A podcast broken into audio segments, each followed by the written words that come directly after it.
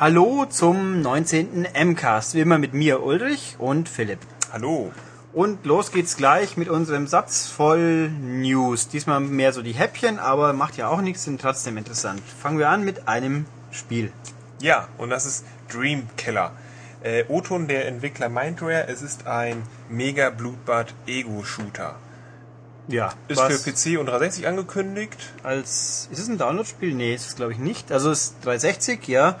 Und ist, wieso interessiert uns das? Ja, ähm, die lustigen Menschen hier, wie gesagt, Mindware, soweit ich mich erinnern kann, aus Polen, nicht ganz sicher, aber ich glaube schon, haben gemacht Painkiller. Das gibt's immerhin tatsächlich auf der alten Xbox noch und das war halt ein Bumm, zack, au, schnell, heftig und mega blutbadig und jetzt geht's halt irgendwie drum, dass man nicht mehr einfach Monster umschießt, sondern Monstern, die in der Psyche von Menschen rumrennen. Ja. Genau, also so psychisch gestörte Menschen, die, da geht man dann in den Kopf rein und äh, spielt dann quasi die Levels, die sich die ausdenken. Die Geisteskranken. Ja, es soll also Killer. zwölf Level geben, die lustig unterschiedlich sind und äh, ja und viele Online-Spielmodi und das ist von Aspyr Media ist angekündigt. Ich weiß gar nicht, ob die überhaupt einen deutschen Vertrieb haben und mal gucken, wenn sie es so mega blutbadig machen, dann kommt es eh nicht, dann brauchen wir uns sowieso nicht drüber nach Gedanken machen, aber ja, schauen wir halt mal. Also der Vorteil ist natürlich dieses Setting, dieses, äh, man geht in die Gedankenwelt irgendwelcher Psychopathen hinein, ähm, verspricht natürlich ziemlich surreale, abstrakte Horrorlevels. Ja, was mich jetzt ein bisschen an Psychonauts erinnert, was jetzt natürlich nicht Horror und, und Baller war, sondern surreal und lustig und hüpfig von Tim Schäfer. Also sowas wird's eher nicht, aber zumindest hat man da, ich sage einfach mal, Psychonauts ist spannend und Dreamkiller, bäh, schauen wir halt mal. Ja. Gut, dann noch ein Ballerspiel. Ja, der Serious Sam kehrt zurück, diesmal als HD-Version. Ja, und zwar als Download-Spiel noch dazu. So soll 1200 Punkte kommen, irgendwann im Spätsommer und ja, ist immer noch von Crow Team, also die Kroaten, die die ersten zwei gemacht haben. Und es wird wohl kein richtiges neues Spiel, sondern halt eine Reimagination von First Encounter, also das erste. Sprich, man rennt hauptsächlich in Ägypten rum und schießt viel Zeug tot. Eben, also am Spielprinzip ändert sich das eh nicht, egal was man da spielt in Serious Sam.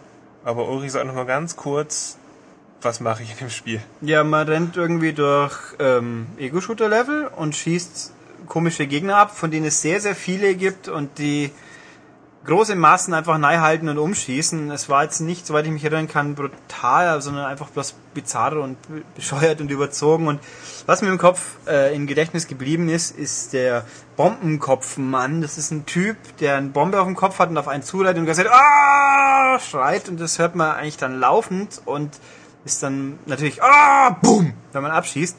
Und pff, ja, also es hat irgendwie, der gute Serious Sam hat schon seinen Charme gehabt. Mal gucken, ob er jetzt dann in HD, sag ich jetzt mal, den auch wirklich weiter äh, behält. Naja. Ja, Gut. okay, apropos äh, Bombenkopf und Zerstörung, da gibt's doch auch Ah, sowas ähnliches. Überleitung. Ähm, ja, zu Red Faction Guerilla gibt es jetzt eine Ankündigung für Download-Content. Gut, überraschen tut's wohl wahrscheinlich niemanden. Aber stören tut's jetzt auch niemanden, weil wer nicht will, der soll halt nicht. Ähm, es wird insgesamt drei Stück geben von THQ und im Gegensatz zum Saints Row 2 Content, der ja eher so bla war, sieht so aus, als ob Red Faction Guerilla auch was zu bieten hat. Der erste wird kommen am 13. August, heißt Dämonen der Badlands. Das ist natürlich eine wunderbare Deutsch-Englisch-Mixtur. Ähm, und wird halt, steht halt drin, es ist eine vollständig neue Mini-Kampagne für den Einspieler-Modus. Und vor allem, es ist in einer neuen Umgebung. Also gut, ob es jetzt wirklich herausragend spannend wird oder bloß ordentlich, so Fallout-mäßig, schwer zu sagen. Aber Dass es halt überhaupt eine neue Umgebung hat, ist immerhin schon mal ein Pluspunkt. Drum gucken wir mal. Soll 10 Euro kosten, glaube ich. Steht hier gar nicht in der Meldung, aber ich glaube, ich habe es gelesen, 10 Euro. Und das lohnt wird sich das ja eher das Hauptspiel zu kaufen, Ja, bis wer das dahin- noch nicht hat, weil das ja ohne jetzt böse, dreimal so teuer ist. ohne, Nur. genau, ohne böse sein zu wollen, liebe THQs, aber bis dahin kostet das fertige Spiel wahrscheinlich auch nicht mehr wesentlich mehr. Ähm, schade drum, aber wir fanden es ja wirklich gut. Es ist auch sehr ansprechend und mei, also wenn, aber immerhin, wenn schon Content, dann wenigstens einer, der ein bisschen was bietet und das Das verspricht sie auf jeden Fall. Ja. Neue Kampagne eben. Ja, und neue Umgebung. Also von online steht hier komischerweise nichts. Mich würde es fast wundern, wenn die dann nicht wenigstens auch online spielbar ist, aber warten wir es einfach mal ab. Ja. Dann nicht wirklich angekündigt, glaube ich, aber irgendwie doch schon immer bekannt. Hitman 5 kommt. Also Eidos hat, soweit ich mich erinnern kann, offiziell nie was dazu gesagt. Die IO-Leute haben wohl schon immer gesagt, ja, ja und so weiter und so fort. Und der Gag dran ist jetzt halt, ähm, die neue Info kommt von Variety. Das ist ein amerikanisches bekanntes Filmmagazin. Die reden vom zweiten Hitman-Film, von dem ich vorher auch noch nicht wusste, dass der kommen wird. Ähm, dass nämlich die beide ungefähr zeitgleich rauskommen sollen, so Ende 2010 und dann auch storymäßig sich irgendwie äh, na, ergänzen oder halt den, die gleichen Schlüsselpunkte abhandeln. Ähm, ja, uns soll es recht sein. Hitman war ja immer sehr interessant. Ich würde mir wünschen, dass es mal ein bisschen zugänglicher für Leute wie mich ist, die es interessant finden, aber noch nie groß gespielt haben. Aber darauf warten würde ich nicht. Ja.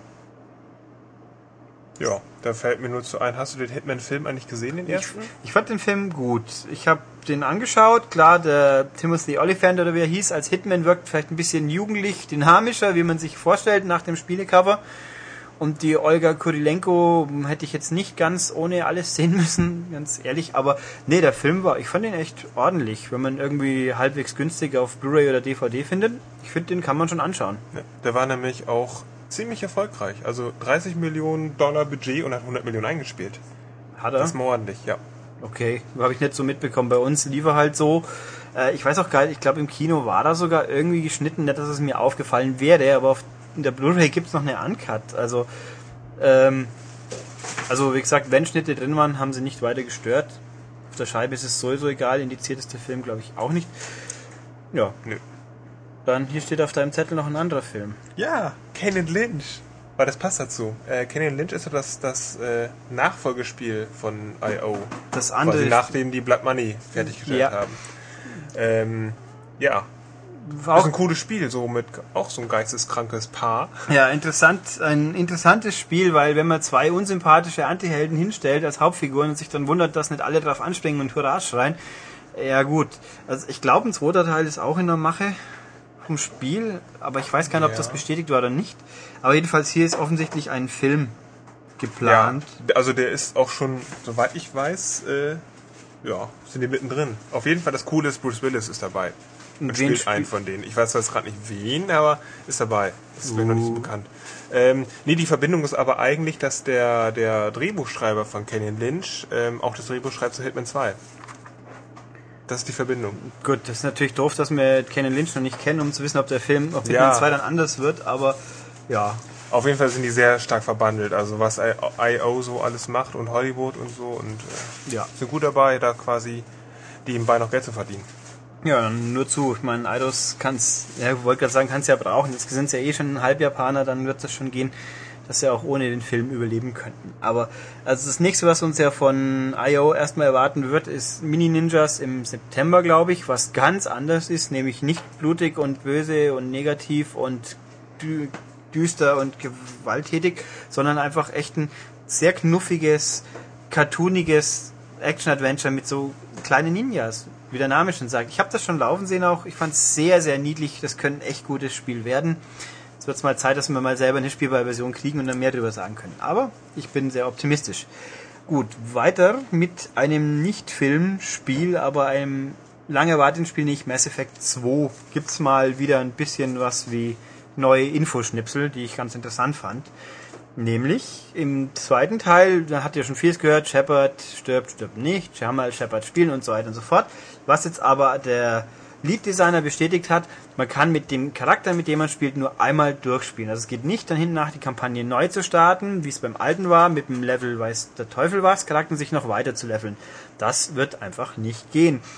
Und als Grund gibt er an, äh, der, das schon als Vorplanung für Teil 3 quasi, weil es sehr, sehr schwierig ist, wenn man Charaktere übernehmen kann und die sind dann übermächtig, wie soll man dann das Spiel ausbalancieren, das nächste.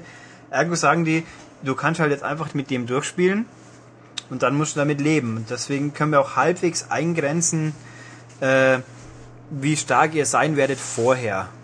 Weil ich sonst, wobei gut hätten sie so auch können, aber die Frage ist halt, wie hoch kann man leveln, weil den Shepard oder Charakter, den man übernimmt aus Teil 1, der ging, glaube ich, bis 60 maximal. Und wer das halt nicht hat, bevor er mit Teil 2 anfängt, der wird dann halt offensichtlich keinen ganz so starken Charakter zusammenbringen wie Leute, die halt Teil 1 schon fünfmal durchgespielt haben. Aber an sich finde ich das schon okay. Ist das wirklich so? Was? Dass man im Nachteil ist, wenn man das dann nicht ganz durchgespielt hat? Ja, nö, Das ist was ja Quatsch für die Nachteil? Leute, die Mass Effect 2 von vornherein anfangen Ja. und ersten Teil noch nie gespielt haben. Das, ja gut, die werden schon irgendwie anlev. Das ist eigentlich eine gute Frage. Wenn ich Mass Effect 2 anspiele und ich habe noch nie gespielt, fange ich mit dem Level 1 Charakter an. Oder hat der dann schon einfach defaultmäßig Level 30, 40? Könnte ja sein, weil das ist genau das Argument, was die hier vorbringen sonst, weil wenn ich 1 gespielt habe, mein Charakter kommt dann Shepard Level 60 raus und mein Kollege, der quasi noch nicht gespielt hat, spielt mit Shepard Level 1. Wie soll man sowas balancieren? Also, Ich glaube, das hat im zweiten Teil null Auswirkungen. wie Ob hoch ich jetzt Level ersten 60 war. oder Levels 1, ja. Ja, wieso sollte ich meinen Charakter dann? Ja gut, Ja, weil das, gro das wurde groß angekündigt, dass man den aus dem ersten Teil rübernehmen kann, aber ich glaube, so wirklich drüber nachgedacht haben Aber nicht ganz so. Ich fände es auf jeden Fall komisch, wenn es überhaupt keine Auswirkungen hat, weil wenn ich einen Superheld, ich meine, erstens mal, er muss natürlich Auswirkungen haben, welche Charakterklasse hat er, welche Leute habe ich sterben lassen im ersten Teil, weil es wirkt sich ja auf den zweiten tatsächlich auch aus und so weiter und so fort. Also dann müsste in irgendeiner Form auch die, die Stärke, die Erfahrung des Charakters mit übernommen werden, aber ja, schau mal. und das äh, zeigt sich dann in Bonus-Artworks. na, Das ist meine Vermutung. wir reden hier von BioWare. Also BioWare wird schon halbwegs wissen, Ja. was sie machen. Da, da habe ich keine größere Angst vor. Gut, dann von einem Rollenspiel zum anderen, nämlich Zu Alien Rollenspiel, Alien RPG. Äh, es hatte noch keinen keinen wirklichen Titel, auch noch keinen Arbeitstitel. Es hieß einfach nur Alien Rollenspiel. Äh, hat Sega finanziert und hat Sega äh, quasi gesagt, nö, ist, äh, machen wir nicht mehr weiter. Bringt nix oder so. Ähm, Obsidian hat das entwickelt und die wurden dann jetzt quasi äh, entmachtet. Ja, wobei Obsidian natürlich weiterhin fleißig für Sega, ich glaube, Alpha-Protokoll zusammenstöpselt. Also es ist ja nicht so, dass jetzt arbeitslos sind, aber das Alien-Rollenspiel hat sich damit wohl endgültig verabschiedet. Ich meine, äh, ich bin nicht ganz sicher, ob das ein tragischer Verlust ist oder ob es uns eigentlich egal sein kann. Eben, also es gab so gut wie keine Infos dazu, es gab noch keine, keine Bilder, keine Artworks. Es Ja, war immer Artworks- so in der Schwebe. Artworks sind jetzt im Netz scheinbar welche aufgetaucht, aber es waren halt Aliens. Ja. Ne? Und ich meine, ich weiß, wie die aussehen. Also das Konzept stand, glaube also es war noch nicht öffentlich, das Konzept. Von daher haben wir nicht so viel verloren. Denn es gibt ja noch zwei weitere Alien-Spiele, die auf jeden Fall rauskommen und die Sega eben auch gerade finanziert. ja, und es ist Ja, Alien, äh, wie wird das nochmal gesprochen? Predator, Nein, Aliens, den also hier. Colonial Marines. Colonia, okay. Ja, das wird jetzt aber schwere Geburt, meine Herren. Bevor ich es falsch ausspreche, wollte ich eigentlich lieber gar nicht aussprechen. Okay, Aliens, Colonial Marines und Alien vs. Predator kommen auf jeden Fall raus. Da wurden die auch die Veröffentlichungszeiträume ein bisschen getauscht, weil eigentlich sollte der Alien vs. Predator nach den Marines rauskommen. Jetzt ist es wieder umgedreht. Anfang 2010 kommt auf jeden Fall Alien vs. Predator raus. Wurde auf der 3 ja auch groß gezeigt. Ja, Was war es eigentlich gibt drei Kampagnen da. Genau. Alien vs. Predator ist ja effektiv äh, Krachbumm, Tod, Schieß. Genau. Was ist Colonial Marines? Auch Krachbumm, Tod, Schieß. Ja. So, so ein bisschen, also eigentlich, es sollte sich orientieren an Barvis and Arms, aber es ein bisschen taktischer vorgehen, aber das haben die ja anscheinend wieder über Bord geworfen, das Konzept, weil Barvis and Arms der leider nicht mehr ankam. Mittlerweile so, also verkaufstechnisch. Ja, gut, kann ich jetzt fast überhaupt gar nicht verstehen. Na gut, ähm, also ein Rollenspiel weniger, ein paar andere Firmen auch weniger. Nämlich, ähm, ja, in Deutschland hat es ein paar Leute erwischt, Ja. wieso auch immer. Ja, die Keen Games, ähm, die in Frankfurt, Frankfurt am Main ansässig sind. Ähm, Entwickler, den es seit 17 Jahren gibt, aber unter dem Namen Keen Games eben seit 2005.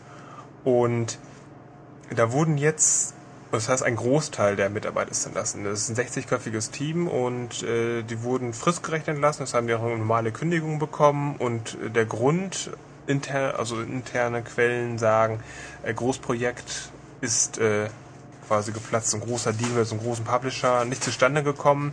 Jetzt haben wir gerade keine Aufträge, jetzt müssen wir die Leute kündigen und vielleicht später wieder ins Boot holen. Ja, wer King Games ist, das ist, diese haben sich einen Namen gemacht durch die Anno DS Spiele und Anno Wii Spiele, also die haben das äh, quasi portiert auf Handhelds und Wii und haben auch die Geheimakte Spiele, Adventure-Spiele eben auch auf Wii DS rausgebracht. Das ist Tunguska und, Und- Puritas Cordis. Irgendwie so, ja. Ja. Also bisschen schade, äh, was heißt bisschen schade ist es schon, weil die haben ja gute Arbeit gemacht, aber Ja, vor allem die Wii-Spiele sind äh, super gemacht. also vor Ah. allem Anno. Ach, die Wii-Spiele habe ich gesagt, ne? Ich meine natürlich die Anno-Spiele Ah. auf Wii und DS. Hervorragend, ja. Jo. Na gut, also die sind aber immerhin theoretisch, ja. wie sie es anhört, Also die, sind- genau, die sind nicht tot, äh, die haben gerade nur Die ein paar Leute entlassen, einfach weil gerade keine Aufträge da, da sind und das geht natürlich auch nicht. Die Aber- Leute bezahlen und keine Arbeit, deswegen da wird sich wahrscheinlich noch was tun in nächster Zeit. Ja, was, also da könnte wieder noch was aufwärts gehen. Nicht aufwärts gehen wird's bei ähm, Blue Omega. Da sind nämlich alle entlassen worden. Blue Omega sind die Leute, die Damnation gemacht haben. Jetzt könnte man sagen, kein Wunder, dass sie entlassen worden sind. Das Spiel war auch scheiße. Das ist auch nicht ganz falsch. Also, das ist ein bisschen plötzlich passiert scheinbar. Der komplette Laden ist dicht gemacht worden. Was waren das für Landsmänner? Äh, das ist eine gute Frage. Jemand, der, welche die Englisch sprechen. Oh, okay. Ich habe ich jetzt nicht nicht so weiter viele. nachgeschaut. Ähm, aber, also so geht's im Netz, fliegen die, in, die Aussagen rum, da gab's halt Ärger bei der Entstehung des Spiels schon und auch nachhinein. Unter anderem hast halt Codemasters hätte das Team selber quasi vom Spiel abgezogen, dass sie selber angefangen haben, was ich, wie gesagt, wer das mal jemals gespielt haben sollte, der versteht auch, was Codemasters dafür Sorgen hatte, weil hinter dem halbwegs interessanten Grunddesign ist halt ein Haufen hakeliger, stopsliger, unausgegorener Baller, Kletter, ach, Zeugs Ja. geblieben. Vielleicht zur Info nochmal, dass Damnation ist so ein Endzeit-Wild-West Third-Person-Shooter Ja. mit, Steampunkig. mit, mit Klettereinlagen. Ja, mit viel Klettern und blödem Schießen, also und hakeliger Steuerung und nicht gut auf jeden Fall.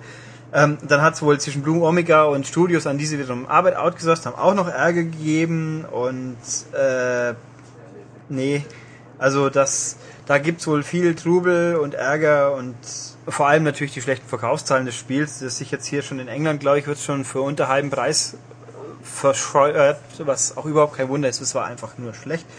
Und es ist zwar schade für die Leute, aber irgendwie kann ich nicht so ganz traurig sein, weil wenigstens bleibt uns jetzt dann Damnation 2 erspart. Ja. Ein anderer, dafür ein anderer Publisher, der jetzt dann wohl doch irgendwie weiter rumeiern wird, ist Midway. Ja, Midway, der insolvente Hersteller von tollen Spielen wie äh, Stranglehold oder das, das oder die Mortal Kombat Reihe haben die in petto. Ja, die sind pleite und die sind jetzt quasi zum Verkauf angeboten und anscheinend ist Warner Interactive der einzige Bieter mit 33 Millionen US-Dollar. Die möchten die gerne jetzt aufkaufen. Entscheidung steht immer noch aus. Ja, also dieser Tage soll es wohl offizieller werden und wenn es überhaupt jemand kauft, ist es halt offensichtlich Warner, die nochmal gerne ihr Imperium ein bisschen vergrößern wollen, weil vielleicht kommt dann mal Lego Mortal Kombat Ja, wäre lustig. oder Lego Stranglehold. Ja, das nennt sich zwar Rocket Riot mehr oder weniger, aber ähm, Oh, apropos Stranglehold, das hat mein Matthias jetzt aus London mitgebracht für ah, hat er mitgebracht, äh, was? aber da reden wir nicht weiter drüber, vergiss es einfach. Okay. Gut. Ähm, äh, wobei Stranglehold ganz lustig war. Die deutsche Ja. Version natürlich. Genau. Ähm, ja, also was ein bisschen komisch ist, mir kommen 33 Millionen jetzt nicht so die Welt vor. Und die Frage ist, vor ein paar Wochen hat ja das Manchester Studio von Midway einen eigenständigen Trailer ausgestampft. Ich glaube, Necessary Force hieß das Ding. Das war ein Open World, Open Sandbox, Cop, grimmiger äh, Spiel sah aus so ein bisschen wie, wir nehmen ein bisschen GTA, packen ein bisschen Dead to Rights drauf und machen alles grimmig. Aber durchaus nicht uninteressant, so nach dem Motto, hier haben wir ein Projekt, das wir gerade machen, da sind wir schon mittendrin und hey, möge, möge irgendjemand unsere IP kaufen. Ob das jetzt ein Teil des Deals mit dem Warner wäre oder nicht, das, äh, keine Ahnung. Aber, ja, und Ed Boon hat getwittert, er bastelt am neuen Mortal Kombat, das jetzt wieder so wird, wie es die Leute eigentlich wollen, sprich blutig und brutal und keine DC keine Superheroes Superhelden mehr. dabei. Das war ja auch ähm, offensichtlich nicht so erfolgreich, wie sie gewollt haben, aber das hat man eigentlich auch sehen können, weil Mortal Kombat ist halt das Prügelspiel für Leute, die Splatter wollen. Und, net- und DC-Fans, glaube ich, ähm, das war eine komische Mischung. Gut, Marvel vs. Capcom gibt's ja auch, aber das war halt einfach ganz andere Baustelle. Außerdem können die dann vielleicht bald sich auf Champions Online freuen. Die Superheldenfreunde. Ja, oder DC Universe Online, wenn Sony Online mal irgendwann vorwärts kommt damit, aber Ja. mal gucken. Also ich würde eher auf Champions tippen, aber gut. Naja. Kleine, ganz kurze Randinfo noch, da habe ich nämlich äh, äh, gefunden. Ähm, Midway, nee, also Viacom, die, also der US-Konzern, der, der, das Medienkonglomerat Viacom, denen gehört nämlich Midway und die haben innerhalb von fünf Jahren, glaube ich, 700 Millionen US-Dollar da reingepumpt in Midway. Und da frage ich mich ernsthaft, wo haben die das ganze Geld gelassen und wie kann das sein, dass sie jetzt auf einmal pleite sind und gar nichts mehr zustande kommen? Weil sie nichts verkauft haben wahrscheinlich. Ich, Ja, ich also tue mir auch schwer jetzt zu überlegen, was war das letzte wirklich erfolgreiche und und gute Spiel. Ich meine, gute Spiele hatten sie, erfolgreiche weniger. Ich meine, Wheelman haben sie dann ja großzügig mehr oder weniger komplett an Ubi abgeschraubt. Also in dem Moment, wo Ubi die Finger dran hatte, habe ich nie wieder was von Midway gehört im Zusammenhang mit dem Titel. Ähm, dann haben sie noch, gut, das TNA war offensichtlich das Wrestling auch kein Erfolg so groß, was mich jetzt auch nicht wundert, weil eine Marke geht halt und das ist halt einfach mal WWE. Und äh, wie ist das, das Vegas-Spiel? Äh, This is Vegas? Dieses Vegas ist irgendwie auch seit ich in Vegas war letztes Jahr, Ja, habe ich verschollen. nie wieder was davon gehört oder und oder gesehen. Also Aber ich habe gelesen, dass das, sie möchten es in diesem Jahr noch veröffentlichen. ja, es wird auch Zeit. Ich meine, es hat auch ganz interessante Ansätze gehabt, aber pff, langsam würde es mal Zeit werden. Aber gut, also Midway wird es in irgendeiner Form weitergeben. Warner hat, glaube ich, schon halbwegs kapiert, wie man Geld macht mit Spielen. Darum ist das vielleicht gar nicht so die schlechte Verknüpfung. Und wie gesagt, Lego, Mortal Kombat, das wollen wir doch alle sehen. Gut, okay. Damit weg von den News hin zu den Spielen. Und da diesmal zum Anfang gleich mal kurz der Download-Spiel Roundup, weil es gab einen Satz voll Spiele, aber davon war keins so richtig spannend, sag ich mal. Also fangen wir an mit letzte Woche, Ende letzter Woche auf dem Wii. Es gab Puzzle Bobble Plus, glaube ich. Das ist halt einfach Puzzle Bobble. Sprich, unten hat man seine kleine Abschussvorrichtung mit seinem Dino nebendran, schießt Blasen nach oben. Wenn sie dann auch mindestens zwei gleiche Blasen von der gleichen Farbe treffen, fallen sie runter und so weiter. Also ba Puzzle Bobble respektive Buster Move, wie es ja auch gerne mal bei uns heißt, kennt eigentlich fast jeder. Stimmt's, Philipp? Richtig, fast jeder. Genau. Ich und nicht mehr ganz so, aber das hat dann andere Gründe. Ja, er ist nämlich ein Puzzlebanause. Ähm, das ist einfach gut ein ordentlich gemachtes Puzzle Bobble. Im Gegensatz zu Bubble Bobble vor ein paar Wochen, das sich jetzt irgendwie ver- verschlimmbessert ist, von der Optik vor allem, und Rainbow Islands, das einfach irgendwie total komisch ist, ist das Ding fast wie die alten. Hat ich glaube 250 Levels und ein paar von den Sonderblasenfunktionen, die es in den neueren Teilen gab. Also ob kaufen kostet 8 Euro übrigens, plus Bonus-Levels, die nochmal ein bisschen kosten, aber ist auch okay. Ich sag mal, muss man es haben, wenn man noch gar nie eins gespielt hat und sich für Puzzlespiele begeistert, dann würde ich sagen, ja. Wenn man schon irgendwelche gespielt hat und sie immer noch spielen kann, weil man die entsprechende Konsole dazu noch besitzt und sie noch funktioniert, es gibt keinen tieferen Grund. Also, Eben, das war ja auch mein, mein Kurzfazit vorhin. Habe ich auch gesagt, ja, kennst du eins, kennst du alle. Deswegen brauche Ja. ich das jetzt. das ist Und schon das richtig. muss dann derjenige für sich Und entscheiden. Es ist halt einfach kein Tetris, sag ich mal. Drum, okay. Zweites Spiel war Water Warfare von Hudson, auch 8 Euro für WiiWare. Es ist ein Ego-Shooter. Für, mit Online-Funktion, hui. Nur halt, man schießt nicht mit Waffen, sondern mit Wasserpistolen und muss die anderen Mitspieler nass machen. Deswegen Aber meinst du nicht, dass Wasserpistolen auch Waffen sein können? Denn es gibt ja diese super Soaker krassen Wasserpistolen, Ja. mit denen durfte ich als Kind früher nicht spielen. oh, das ist bitter für dich. Tja, und deswegen gibt es nämlich jetzt Water Warfare. Also es ist im Endeffekt einfach wie gesagt, Standard Ego-Shooter. Man rennt halt rum, hat wasserbasierte Waffen, kleine Spitzpistole, so Water äh, Soaker-mäßige, verschiedene Arenen, Strand und Spielplatz und Schulhof und mit, ich glaube, bis zu acht Spieler sind's und die halt keine mies sind, aber halt andere Cartoon-Figuren und ja, es war's. Es gibt alle möglichen, die Standardspielmodi, Deathmatch, King of the Hill, Capture the Flag und so heißen halt alle ein bisschen anders. Alleine kann man gegen Bots spielen, was ziemlich planlos ist, oder Missionen spielen, mache dies, mache das, aber auch nicht. Mai, also es war jetzt nicht schlecht, aber es war halt auch für, äh, unspektakulär und vor allem, vor allem nächste Woche kommt Conduit raus, was das alles auch macht, was besser. Natürlich ist es ein Vollpreisspiel und kostet entsprechend mehr Geld, aber ich würde trotzdem sagen, Water Warfare, Mai, Wegwerftitel. Hast du gesagt, dass es ein WiiWare-Spiel ist? Ja, habe ich. 8 Ah, Euro, okay. wie wir, also Okay. sprich viel billiger, aber halt auch in allen Belangen. Ähm, Ja, wir warten ab, ob es ein Water Warfare 2 gibt. ich würde mal eher auf nicht tippen. Dann PS3, äh, was jetzt am Donnerstag kommt, kann ich noch nicht sagen. Aber letzte Woche kam raus Suma. Suma ist ein ganz ein feines Spiel. Nur wer halt eine 360 hat, der kennt schon seit drei Jahren. Sprich, es ist jetzt das nächste PopCap-Spiel, wo endlich auch mal den Weg auf die PS3 schafft. Was ist es? Äh, Knobel-Reaktionsspiel. Man hat in der Mitte einen goldenen Frosch, der Kugeln ausspuckt und die auf und außenrum auf einer Laufbahn kommen Kugelketten und man muss halt wieder mindestens drei gleichfarbige treffen, damit sie wegkommen. Ähm, ziemlich simpel, aber sehr kann schon fesseln, hat wirklich was und kostet mit 8 Euro eine zivile Summe, wobei ich glaube, auf der 360 kostet inzwischen das noch 5. Hm? Weiß ich nicht. Also wer eine PS3 hat und ein richtig gutes Download-Spiel haben will, das nicht halt schon alt ist, aber deswegen immer noch was taugt, Summe passt. Da gibt's, da kann man eigentlich keinen großen Fehler machen, außer man mag halt keine Knobel-Geschicklichkeitsspiele.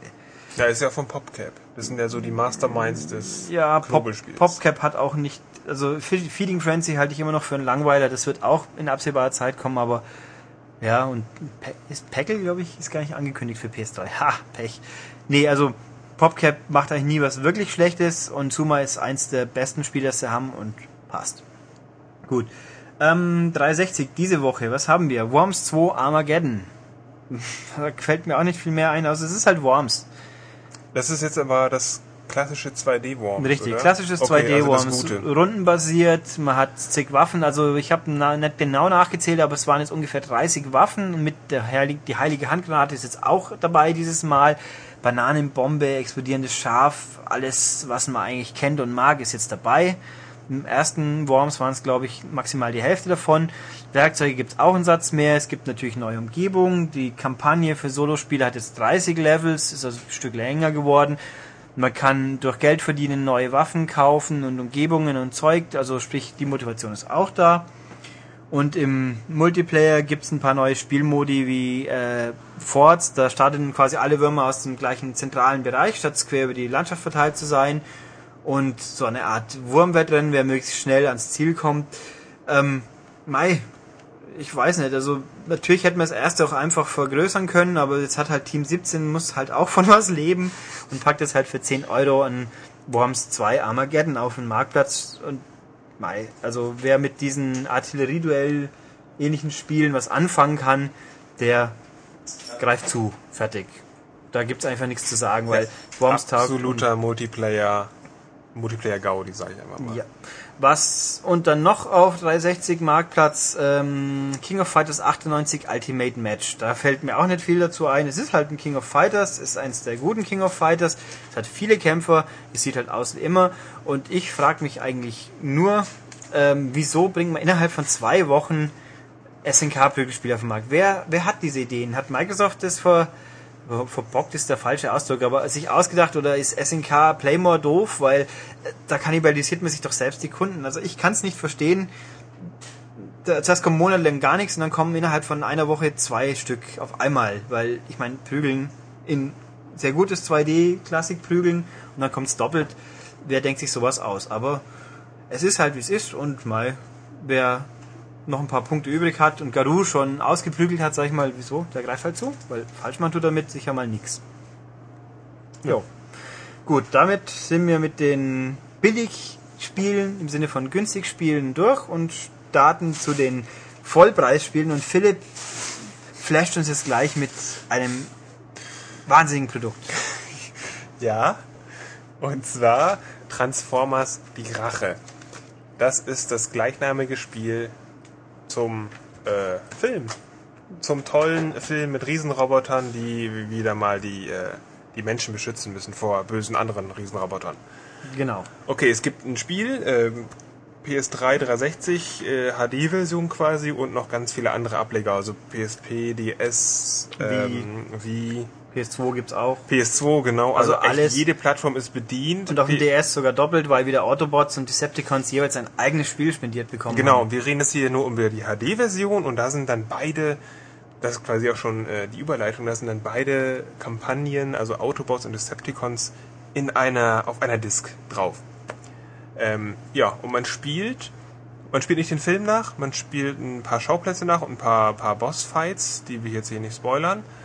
Ähm, also es ist einfach nur lose verknüpft mit dem Film und spielt dann so das typische Roboter Also die guten Roboter halten die bösen Roboter auf oder umgekehrt, die bösen halten die guten auf. Es gibt eben zwei Kampagnen mit vielen von Transformers und ja, und dann wählt man das an und findet sich dann wieder in so einer ziemlich detailarmen 3D-Umgebung, die auch ziemlich klein ausfällt. Ja, und eigentlich, das, eigentlich ist es so, dass man, egal welchen Transformers man hat und egal welches Level man hat, egal welche Aufgabe man hat, eigentlich geht es nur darum, die Bösen zu verprügeln. Das kann man eben machen, indem man die verhaut, ja, oder indem man auf sie schießt, mit Standardwaffen, mit äh, Spezialfähigkeiten. Jeder Transformers hat seine eigene Spezialfähigkeit.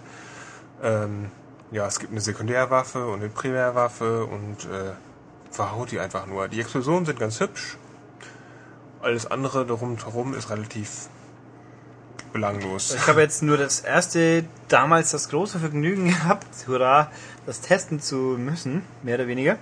Äh, da irgendwie da war die Kamera war so irgendwie wie besoffen. Ist das wieder so? Nee, die Kamera ist eigentlich ganz, ganz ordentlich. Also ich habe eigentlich, Übersichtsprobleme habe ich nicht. Einzige Problem, das vielleicht ich habe, ist, äh, wenn man das mal einen Tag wieder nicht gespielt hat. Die Steuerung ist ziemlich komplex, weil einfach jeder Button belegt ist und zum Teil auch doppelt belegt ist für irgendwelche Fähigkeiten. Und wie ist Ähm. das Fahr, die Fahrphysik der, der umgewandelten Autobots? Ähm, geht so. Also im Grunde, man ist, man ist mal dieser Roboter und wenn man auf eine Schultertaste drückt, dann verwandelt er sich entweder, also in das Gefährt ist es entweder ein Auto oder ein LKW oder ein Flugzeug. Man muss diese Schultertaste immer gedrückt halten, damit man verwandelt bleibt. Und Echt? fährt dann auch Oh sofort, man fährt auch sofort los oder fliegt sofort los. Man hat quasi immer, also wenn man immer auf dem Turboknopf ist, man kann nicht, nicht anhalten mit dem Auto. Deswegen eckt man eigentlich ständig an an irgendwelchen Gebäuden, weil man immer in der Stadt unterwegs ist. Das ist ein bisschen doof. Ich habe mir das eigentlich auch ein bisschen anders vorgestellt. Also quasi, dass ich auch sofort Knopfdruck nicht verwandeln kann. Das klingt total nicht so. bescheuert, aber Deswegen bin ich auch nie so ein Gefährt. Das ist, weil das bringt mir nichts. Also es, das lohnt sich nur, wenn man irgendwie in so einem, was weiß ich, Bossfight ist und man hat kaum noch Lebensenergie, dann verwandelt man sich und fährt schnell weg. Dann lädt sich in der Zeit die Lebensenergie auf. ja. Äh, sonst braucht man das nicht, sonst ist man eh nur damit beschäftigt, quasi Krawall zu machen. Das klingt ganz spannend und toll. Ähm, ein bisschen lustig ist das, einfach, weil man da die Roboter quasi verhaut und es gibt schöne Explosionen und die Umgebung ist zum Teil zerstört. Man kann nämlich durch irgendwelche Zäune klettern, also quasi eintreten und äh, irgendwelche Autos wegkegeln. Ähm, ja, also ein bisschen kann man da kaputt machen. Juhu. Also, Aber- und was der ganz tolle, ich habe dieses Ding mal semi sehen dürfen auf dem 4E3-Event von Activision und da haben uns die Entwickler erzählt, ja, wir sind, es ist schon ein prima Spiel, aber ganz, ganz toll und super, wird, wir haben jetzt Multiplayer online. Das haben wir, glaube ich, noch nicht wirklich ausprobiert, oder? Nee, so richtig ausprobiert nicht, aber es gibt ähm, die Standardvarianten einfach Ja. wieder sowas wie Also- Deathmatch und sonst was. Sprich, sagen wir so, würde mich der Singleplayer-Teil reizen, das Ding online spielen zu wollen? Ähm, nein, ich, ich sage einfach mal nein. Ähm, sagen wir so, es ist ein, es ist so ein ordentlicher, davon. es ist ein ordentlicher Third-Person-Action-Kracher, der, dem man die einfach die Lizenz ansieht, so. Also das heißt, Ich bin ein wenig drumherum so. Juhu. Einfach, also die Level an sich ist einfach alles ein bisschen karg und einfach ein bisschen eintönig, auf Dauer auch. Ich meine, Ähm, gut, nachdem, ohne den Film jetzt spoilern zu wollen, kein Wunder. Ich meine, wollen, will man auch viel drauf aufbauen, weil da gibt's einfach nur Rabatz und die Handlung ist eh völlig für ein Po. Genau. Was aber richtig cool ist, ähm, sind so ein paar freischiebbare Extras, die man, also man schaltet es ja frei, wenn man das sich mit Optimus Prime fünfmal Sekundärwaffe macht, äh, anwendet oder sonst irgendwas zerstört, dann äh, sammelt man Punkte und dann kann man so einen Balken füllen und wenn er voll ist, dann hat man irgendwas freigeschaltet. Also es gibt die typischen Artworks, aber es gibt auch, ähm, ich glaube drei sind das, man kann drei Episoden der Original Zeichentrick-TV-Serie freischalten. Das ist total geil, finde ich. Also wer die 80er Ja, okay. Zeichentrickserie kennt und das ist, äh, ist die englische Originalfassung, es gibt aber Uh. auch ke- leider keine Untertitel oder sonst was, aber irgendwie, das ist echt cool, wenn man mal auch sieht, wie bescheuert das eigentlich So, gewesen ist. hat das Spiel eigentlich englischen Ton oder ist das wieder nur ist Deutsch? alles Deutsch. Kann man das, ist aber ganz, das ist ganz ordentlich gemacht. Ja, da kann man äh, jetzt. Ach, nee, also ähm, den Transformers, die klassische alte Zeichentrickserie, die sieht zwar heute wahrscheinlich furchtbar aus Ja. vom technischen Standard, aber wenigstens sie hatte nur irgendwie einen Charme, weil die aktuellen Transformers, die teilweise im Fernsehen laufen, da kriegt man ja die Krise. Das sind ja dann so gummige, runde, äh, japanische, Kulleraugen, Pseudoroboter, ah, die mit kleinen Kindern rumrennen. Ja, super. Ich meine, ich wollte schon immer mal Poke Trans Poke-Formers haben oder sowas. Also dann gab es ja auch irgendwie mal eine Generation, wo man so Mini-Transformers dazu sammeln konnte. Die waren, glaube ich, auch die Grundlage zum alten PS2-Transformers von Atari. Äh, also ich bin jetzt kein Fachmann in Transformers-Mythologie, aber es gibt schon ganz, ganz schlimme Abarten davon. Und die klassischen, die ja doch den Film im Endeffekt auch äh, be befruchten, sage ich jetzt mal, die kann man wenigstens ertragen. Also sprich, wer unbedingt sinnlos rumbolzen will, der kann es schon spielen. Genau, und ein paar nette Extras sind auch dabei. Und was ich zu Zeichentrickserie nochmal sagen wollte, ich habe mir das natürlich auch angeguckt, ich konnte nicht anders. Das ist echt mal lustig. Das sind ja Roboter, die quasi vom fremden Planeten kommen, auf, die, auf der Erde landen, weil die ihre Kristalle suchen müssen. Ähm, sind quasi ja andere Wesen. Und, und was machen die? sind so komische Metallmünder und also so Metallfressen, sage ich mal. und, und die bewegen sich, die bewegen sich trotzdem, wenn die reden. Und die haben die ganze Zeit so menschliche Gesten und kratzen sich am Kopf und sowas. Das ist mir vorher nie aufgefallen als Kind natürlich. Ja, Aber jetzt natürlich vorher so, wie, wie, wie kloppt ist das eigentlich, dass sie die ganze Zeit so menschliche Gesten haben, wo jetzt so Metallroboter sind und diese Metallhäute sich quasi auch verformen entsprechend. Ja, die müssen sich halt, ja, die sind ja irgendwie fortpflanzen und irgendwie ganz komisch. Das im zweiten Teil übrigens sieht man auch ein bisschen was von Fortpflanzen. Es ist ganz komisch. Was? Jetzt verrat doch nichts. Ja, das ist ja ganz am Anfang. Also wird kurz abgehandelt wegen Motivation, wieso und weshalb der ganze zweite Teil überhaupt existiert und ja. bla und äh, naja, wie auch immer. Zweieinhalb Stunden Krach, bumm. Irgendjemand hat mal gesagt, Blechkatamari, weil die Kämpfe kann man eh nichts auseinanderhalten, das trifft es ganz gut.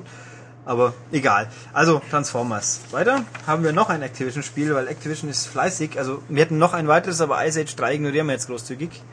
Ja. Ähm, gehen wir nochmal kurz Guitar Hero Greatest Hits. Da gibt's auch nicht wirklich viel zu sagen nochmal. Greatest Hits waren einfach 48 Songs der ersten fünf Teile. 1, 2, 3, Rocks the 80s und Aerosmith, die es halt noch nicht mit Drums und Gesang gab. Die gibt's jetzt halt mit Drums und Gesang. Ähm, Titel, mal zitiere ich jetzt mal. Und äh, sind Originalsongs jetzt, ah, ja. ja. sind alle jetzt original, was früher auch lange nicht immer der Fall war. Wir haben, was weiß ich, I Love Rock'n'Roll von Joan Jett, wir haben von Police Message in, a, in a Bottle, Keen, Queen mit Killer Queen, äh, Foo Fighters Monkey Ranch, also jetzt auch mal ein Foo Fighters Lied, das man ertragen kann. Genau. Und von Franz Ferdinand, nein, Franz Ferdinand Take Me Out, äh, ja, alles mögliche halt bizarrerweise von Aerosmith, da hat man also ungefähr 30 Lieder zur Auswahl, das nimmt man Back in the Saddle, weil es auch wirklich jeder kennt. Und, oder besser gesagt nicht. Also die Titelauswahl an sich ist gut, sie lässt ein paar Fragen offen und das Spiel selber ist halt einfach genau das, was man befürchtet hat. Das ist halt einfach eine Massenproduktion. Weil Karrieremodus hat halt ein bisschen Pseudo-Story, die man ignorieren kann. Ähm, man spielt halt so vor sich hin, kriegt ab und zu mal eine neue Bühne. Dann muss man aber auch gar nicht spielen, weil Lieder, die, die, die Lieder eh alle von Moment 1 an freigeschaltet sind, dann, boah, ja, mein. Also nichts, gar nichts Neues drin. Nö, nö, gar nichts. Es gibt auch die Extras, die zu gewinnen sind. Es gibt kaum Videos, nur diese Schnipsel. Bei Metallica gab es ja Haufen Metallica-Videos, die motiviert haben. Ähm, es gibt irgendwie ein paar Kostüme, die mit den Bühnen zu tun haben, aber pff, was soll's. Die Bühnen sind jetzt auch nicht besonders spannend designt und die Story Story-Modus hat auch den Unterschied im Gegensatz zu Metallica, um ihn komplett zu lösen, muss man auch wirklich alle Lieder gespielt haben. Das finde ich auch ziemlich blöd, weil man hat alles freigeschaltet, mehr oder weniger nach der Hälfte und dann muss man noch ewig losgniedeln, damit man sein Achievement respektive Trophäe kriegt. Also selbst, also selbst das, wer Achievements sammelt, der wird hier auch nicht voll geflasht. Also es ist im Endeffekt nicht viel mehr wie eine Add-on-Disc, die aber nur alleine läuft, weil weder kann man Download-Songs hier wird spielen, noch diese Lieder auslesen auf Platte, wie es bei Rockband geht. Geht alles nicht. Man kann es nur hier drin spielen. Aber für 50 Lieder, 48 Lieder, 70 Euro, Pi mal Daumen. Was, 70 Euro? Ja, empfohlen also halt. Standardpreis. Ja, das ist natürlich im Verhältnis zum World Tour teuer. Aber wenn man alle Lieder in dieser Qualität als Download kaufen müsste, dann würde man auch mehr zahlen. Also sprich, es ist billiger, wie wenn man 50 Lieder als Download holt. Okay. Und das hm. ist das ganze Argument. Also ähm, wer halt einfach immer noch nicht genug kriegen kann und Spaß dran immer noch hat an Guitar Hero, der für den lohnt sich dann trotzdem eben genau wegen dieser Frage. Wenn er, sofern er halt nichts dagegen hat, Lieder auch zu erwischen, die er nicht mag. Sprich, wenn hier nur 10 Lieder drauf sind, die man haben will, dann lohnt sich natürlich nicht. Ansonsten ist es halt einfach ein weiteres Guitar Hero, das seine Sache ordentlich macht. Wichtig ist auch offenbar, die Notenbahnen haben sich geändert. Also wenn man die Gitarre auswendig konnte bei den alten Teilen, dann hat sich, dann ist es nicht genau das gleiche. Also das mag auch eine Motivation sein oder ein Hemmschuh, je nachdem, wie man es sehen will. Aber ja, dann viel mehr fällt mir eigentlich nicht dazu ein. Ich glaube, mehr muss man zu Guitar Hero Greatest Hits für alle Systeme auch nicht Sagen. großartig sagen, ja. Genau. Nee, damit haben wir jetzt die kürzeren Spiele hinter uns. Es kommen noch, ich sag's euch jetzt gleich, drei Stück und fürs erste davon holen wir uns einen Gastsprecher. Deswegen hören wir uns jetzt dann in Kürze wieder. Wie gesagt, unsere Mini-Pause ist rum und jetzt haben wir hier den Matthias. Guten Tag. Und der erzählt uns jetzt was über. Fight Night Round 4 oder Round 4 für alle deutschen Zuhörer. Ähm, was möchtet ihr über Fight Night wissen? Ich mache jetzt Was, einfach was, mal heißt mit denn, Michael. was heißt denn dann Fight Night auf Deutsch? das ist die Kampfnacht. die Kampfnacht Runde 4. Genau. Das impliziert, es gab schon drei Teile und es ist der vierte. Äh, ich denke ja. Ähm, ich habe auch alle Vorgänge gespielt. Und es ist meiner Meinung nach ähm, der beste Teil bisher. Mir hat Teil 3 auch gut gefallen, aber damals war der Next-Gen-Wow-Effekt auf 360 schon ein ziemlicher Antriebsgrund, weswegen ich auch mit Kumpels allein schon die Demo stundenlang gespielt hatte, weil es halt einfach fantastisch aussah, also die Boxer. Und ähm, Ich glaube, das ist das Stichwort, oder? Hast du gesagt, dass es ein Boxspiel ist? Eine ist ein- Boxsimulation? Eine Box-Simulation, ja. Also es ist ein Sportspiel, kein Beat'em Up, würde ich sagen. Es ist ein Sportspiel und äh, da wird der Boxsport simuliert. Genau. Richtig. Ähm, für ja, Box-Interessierte gleich mal vorneweg. Ähm, wenn ihr euch jetzt für Henry Maske und äh, den Herrn Axel Schulz und äh, die anderen Deutschen, vielleicht noch Max Schmeling interessiert, die sind nicht drin. es gibt nur die guten Boxer gerade. Also es gibt nur die echten amerikanischen tollen Boxer von Ali, äh, ne, weil du fragen wolltest, Ulrich Klitschko, Klitschkos. Klitschko, Walujew und alle auch nicht drin. Walujew ist ja wurscht, Ja, aber Klitschkos richtig. hätten schon Äh, Walu- einen Charme Wal- gehabt. Walujew äh, ist nicht drin, weil er nicht in, in, ins Bild gepasst hätte. Weil nämlich Trivia-Detail, Klitschko kennt man in Amerika auch. Erstens, weil sie boxen, zweitens waren sie in Ocean's Eleven drin, einer zumindest, und drittens in einem Chris Cornell-Video, glaube ich. Richtig. Und viertens ähm, essen sie Milchschnitte und die ist ja in Amerika bekanntermaßen die Leibspeise. Jetzt kann ich Der- noch mal fragen, wieso müsste ich Chris Cornell eigentlich kennen? Chris Cornell ist der Sänger von Soundgarden und von der Rage Against the Machine Nachfolgeband. Und der jetzt- Und der jetzt solo unterwegs ist. Ach so. Genau, und der ein interessantes Lied hat, wo dann Wladimir oder Vitali als, als Cowboy in Oh einer Gott. Bar steht und eine Frau abschleppen will oder sein anderer will seine Frau abschleppen und dann prügeln sie sich irgendwie. Also es ist ziemlich bizarr, aber der ist ein Kumpel vom Cornell und deswegen hätte er auch perfekt in Fight Night Round 4 gepasst und darum kommen wir jetzt wieder zum Spiel. Genau, richtig. Also ähm, ihr kämpft mit äh, Ali, Roy Jones Jr., Lennox Lewis und, Und äh, Tyson natürlich. und diesmal Iron Mike Tyson. Endlich. Mit oder ohne Tattoo? Äh, Am Kopf. Weiß ich nicht. Ach so, ach dieses komische Ja, Gesichtstattoo. Nee, das hat er nicht. Ja. Also ich Ja, das ist ja sogar richtig realistisch. Richtig. Okay, Nee, also das es ist ein EA-Spiel natürlich, das Genau. heißt massig Lizenzen. genau massig Lizenzen. Äh, alle Boxer sind mit dabei. Ihr kämpft ähm, ja ni- nicht in hundertprozentigen Original-Locations, aber schon so in Madison Square, Garden, Square Garden ähnlichen Arenen und auch von kleinen Box-Trainingscamps und so. Also es ist grafisch, technisch, lizenztechnisch ähm, vom Feinsten inszeniert, muss man sagen. Es blubbert immer so ein Hip-Hop-Soundtrack mit bei. Ähm, ja, wie bei den Vorgängern auch schon. Der stört jetzt nicht weiter, aber ich glaube, der, der passt vielleicht nicht ganz so zum Spiel, wie, also, oder ich assoziiere ihn nicht so mit dem Spiel, wie es bei Def Jam war. Da war es irgendwie noch Weil der, passender. der deutsche Boxzuschauer ja auch Sachen wie Andrea Bocelli gewöhnt ist. Richtig, seinerzeit bei Henry Maskis großartigen Kämpfen. Ja, dann sag doch noch mal was zum, zum Kampfsystem, weil das soll ja mit den Analogsticks ziemlich cool sein. Genau, das ist ziemlich ziemlich gut. Ähm, mit dem linken Stick steuert man den Boxer ganz normal, dass er durch den Ring läuft und mit dem rechten Stick ähm, macht man praktisch Schwinger, gerade Haken, alles durch die Stick-Kontrolle. Das ist die Total Punch Control. Die gibt's, wenn ich mich recht entsinne, schon seit dem zweiten Teil. Ähm, damals noch unter der Regie von Kudo Tsunoda, der jetzt was macht? Ich hab's vergessen. Der macht jetzt Project Natal bei Microsoft. Die große Ach, neue. Bewegungssteuerung, genau. Das ist dieser modisch aussehende junge Mann, der ist dann weggegangen vom EA-Team und der macht jetzt äh, bei Microsoft Project Natal. Ähm, unter dessen Regie wurde die Total Punch Control eingeführt, schon bei Teil 2, wurde jetzt weiter verfeinert. Diesmal ähm, klappt es noch besser, dass man, dass man einfach noch mehr das Gefühl hat, man holt mit dem Stick aus und wenn man mit dem Stick eben so eine Rechtskurve macht, schlägt er halt einen Haken und, und so weiter. Also man, das passt recht gut, dass er Haken, Jabs und starke Punches und so macht. Haben wir das Demo mal gespielt? Vom Vierer, Ja. weiß ich jetzt Weil nicht mehr, nämlich in, in unserem glorreichen Forum viele Leute sich drüber jammern, dass sie einfach nicht in der Lage sind, im Demo so richtig mit dieser Analogsteuerung groß was anzufangen. Dass einfach Haymaker kaum mal klappt. Ähm, bei mir hat's gut geklappt. Also ich habe ist ja was für einige... Simulationsfans und nicht für so arcade Genau, also Punch-Out-Typen. richtig. Es ist auch, muss man sagen, ein bisschen, es hat ein bisschen weniger Power als der Vorgänger. Beim Vorgänger war es noch öfters so, dass man schon relativ am Anfang einer Runde bam bam den Gegner mit ein, zwei Haymakern eben diesen starken Schlägen sofort ähm, auf die Bretter geschickt hat oder eben in spektakulären Wiederholungen dann sofort gesehen hat, wie das Kinn wabbert und der Sabber und Blut durch den Ring spritzen. Ähm, das ist mal ein bisschen reduziert.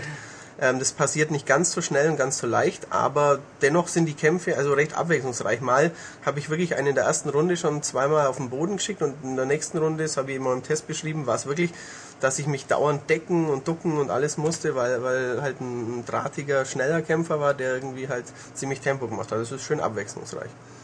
Ähm, Ist es nicht auch der Anspruch des Spiels, dass man auch diesen Weltrekord theoretisch schlagen kann?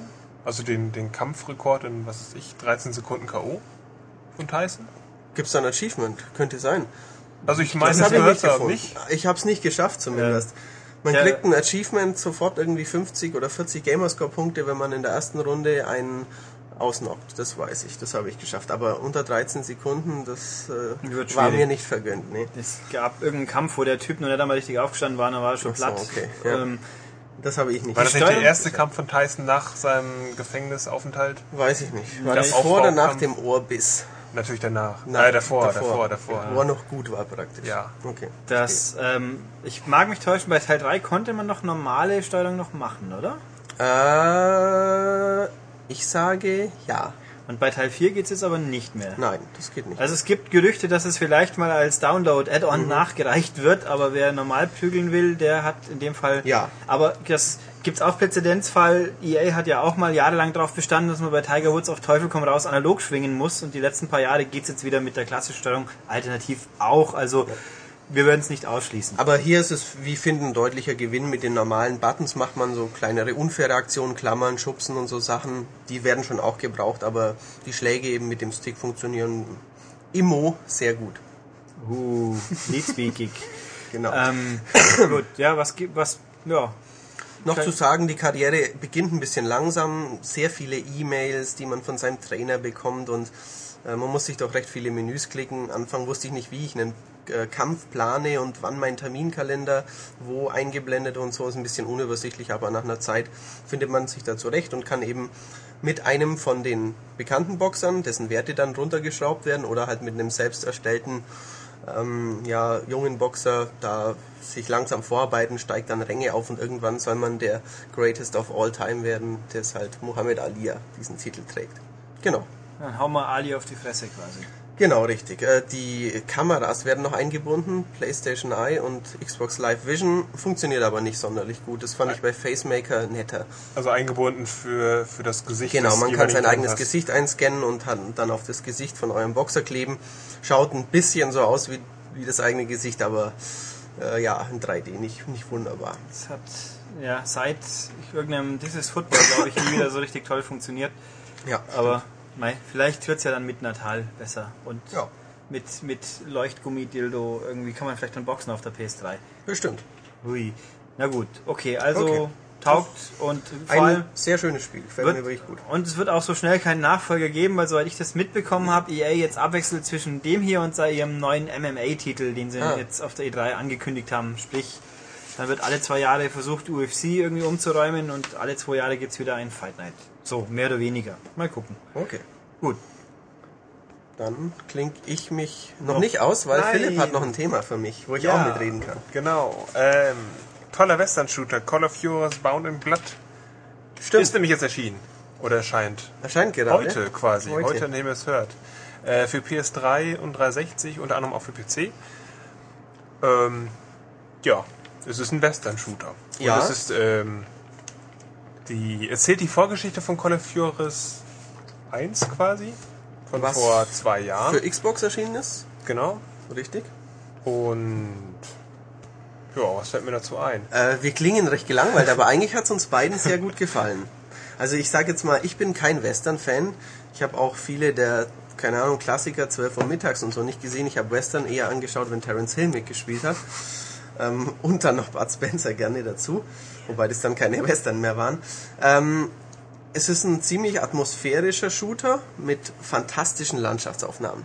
Ja, das stimmt. Und da ich Western äh, mag generell und mich auf dieses Spiel gefreut habe, bin ich auch nicht enttäuscht, weil das hat diese ganze Western-Feeling, diese ganzen Landschaften, äh, diese typischen Klischees wie äh, Kutsche wird überfallen, Indianer greifen an, äh, ich freue mich mit Indianern an oder fahre Kanu, äh, reite mit meinem Pferd durch die Steppe, ist alles mit drin. Ähm, genauso wie diese Klischees, äh, was weiß ich, äh, Leichte- eine Frau kommt dazwischen. leichte und Barmädchen, Genau, leichte die- Barmädchen, die irgendwie für Stress sorgen, so, die zufälligerweise dann die Tochter des Sheriffs ist. Ah ja, Und man diesen Sheriff dann natürlich äh, in einem Duell abknallt. besiegen muss, richtig. Genau, jetzt greifen wir ganz schön vorweg. Okay, wir spielt Ray und Thomas McCall. Das sind zwei äh, Gesetzlose, sie sind auf der Flucht. Ähm, weil sie eigentlich ja nur die Farm ihrer Mutter beschützen wollen, aber das äh, geht dann eben alles schief und ja, ballern sich dann quasi so durch die durch, durch 15 Missionen. Genau. Am Anfang erinnert es ein bisschen an Call of Duty, weil da sind die beiden noch bei der Armee und äh, ja, machen eine Bürgerkriegsschlacht mit. Und Genau, das erste, Genau, die erste richtig, Mission. Ähm, man läuft also durch so äh, Schützengräben durch Genau, und ja. sieht immer hier und da und dann ruft dann der eine Vorgesetzte hier, du musst mal da und da hingehen und mach das mal bitte und wird dann also hin und her gescheucht und erinnert eben an Call of Duty für Arme. Weil mich gerade, also die erste Mission hat mich überhaupt nicht gepackt. Da dachte ich so, oh, was ist denn das? Irgendwie bin ich gleich enttäuscht. Äh, Und das Spiel wird einfach zunehmend besser und es wird dadurch besser, weil es eine Geschichte erzählt und man immer weiter in diese Geschichte quasi hineingezogen wird. Eben weil es diese, diese McCalls gibt, die einfach quasi auf alles scheißen. Hier sind eh, werden eh gejagt, ach dann schwängern die mal eben ihre Mädchen und bringen die Väter um und äh, machen auch sonst so Chaos. Ähm, wie Philipp im echten Leben. schön gemacht, ja. Richtig. Ähm, ja, es ist einfach ein abwechslungsreicher Western zum Mitspielen. Ähm, was eben uns im ersten Level nicht so gut gefallen hat, war, da hat sich das Spiel praktisch auf die reine Shooter-Mechanik reduziert und muss sich dann natürlich mit Call of Duty oder Killzone messen. Und da verliert's, muss man sagen. Dafür jetzt meiner Meinung nach eindeutig, dass äh, die Konkurrenz äh, sehen das etwas anders. Ähm, man kann die Zielhilfe ausschalten, man sollte sie ausschalten, sonst muss man eigentlich gar nichts mehr machen im Spiel, sondern nur noch auf, auf Feuern drücken über Schultertasten. Wenn die Zielhilfe aus ist, ähm, ist es ein bisschen besser, aber man hat immer das Gefühl, man schießt auf irgendwelche Pappfiguren. Ist zumindest mein Eindruck. Also ich, ich muss nie wirklich genau zielen. Und äh, Das heißt aber auch, dass so. Leute wie ich, die mit Ego-Shooter nicht so ganz äh, talentiert sind, das Ding auch vernünftig spielen können sollten. Genau, Ja. du wirst mit Sicherheit keine Probleme haben. Das einzige Problem, was du wahrscheinlich haben wirst, sind dann die sogenannten Duelle. Es gibt an bes- speziellen Spielen äh, quasi Duelle gegen, also ein 1 gegen 1 Duell, ähm, so eine Art Bossfight ist das. Äh, das ist auf Konsole relativ anspruchsvoll und auf PC angeblich super leicht.